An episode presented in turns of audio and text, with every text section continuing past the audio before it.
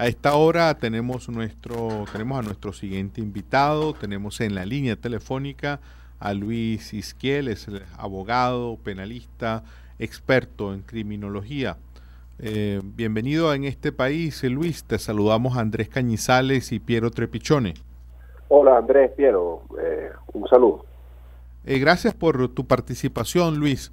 Em, queríamos hablar de, este cuerpo represivo, la FAES, este órgano que ha estado en el centro, digamos, de las recomendaciones de la señora Michelle Bachelet como alta comisionada de Naciones Unidas para los Derechos Humanos y que lejos de, esa recomendación de disolver a ese cuerpo, nos encontramos con que el presidente eh, Nicolás Maduro le rinde prácticamente un tributo y un honor público a, la FAES.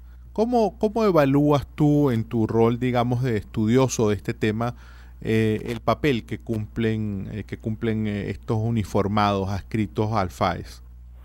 Sí, mira, el la FAES se creó en el año 2017 y desde ese tiempo para acá han sido lo, el cuerpo más represivo yo diría que de la historia de este país.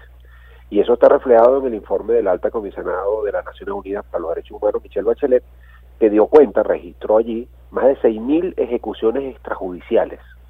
Yo dudo que en el planeta haya un cuerpo tan represivo como este y tan violatorio de derechos fundamentales como lo hace el FAES. Y estos ataques contra los derechos humanos, que yo diría que es un, un elemento que agrava esta situación, están dirigidos contra la población más vulnerable, porque cuando vemos quiénes son las víctimas de estas ejecuciones extrajudiciales, nos encontramos con que son jóvenes, varones, trigueños, en su mayoría, de los sectores populares, de las barriadas de este país.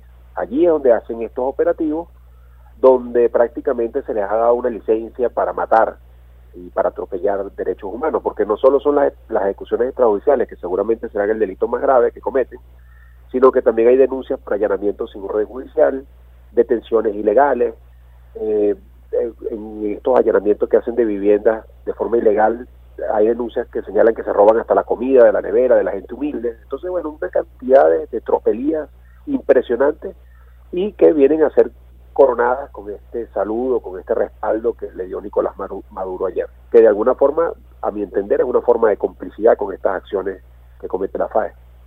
De cara a lo que muchas personas entienden que terminar, puede terminar sucediendo en Venezuela, que muchos de los casos de violaciones en derechos humanos, al no encontrar respuesta en las instancias internas, terminen siendo llevados y procesados por otras instancias internacionales de justicia.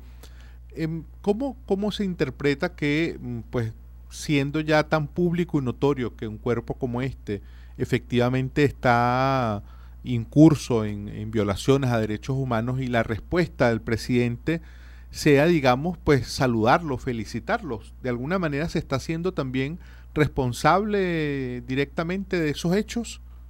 Bueno, sí, eh, por eso te decía que eso fue una forma de complicidad, conectar todos estos atropellos a los derechos humanos y probablemente esto tenga una repercusión en el futuro si por ejemplo, la Corte Penal Internacional decide seguir avanzando en ese examen preliminar que tiene sobre las violaciones a los derechos humanos acá en Venezuela, decide iniciar una investigación formal, decide imputar ya a personas en específico, bueno, este tipo de respaldo podría ser perfectamente evaluado por este órgano jurisdiccional internacional.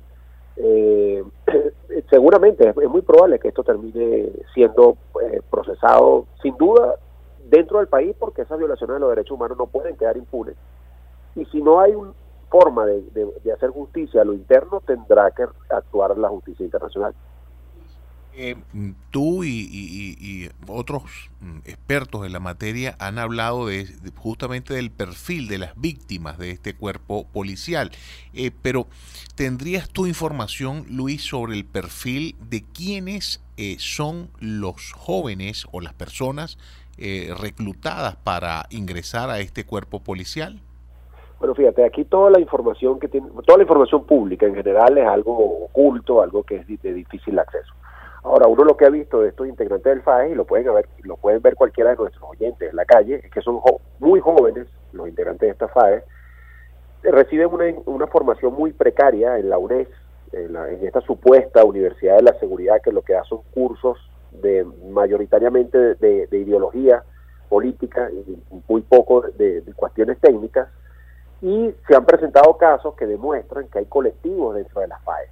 Porque hay que recordar que cuando asesinaron a Oscar Pérez, allí en ese procedimiento murió también un funcionario de la FAES, y resulta que después fue público y notorio que pertenecía a esta persona a un colectivo del 23 de enero, y tenía inclusive el nombre cambiado. El nombre en el que estaba en la nómina de la FAES era distinto a su nombre original.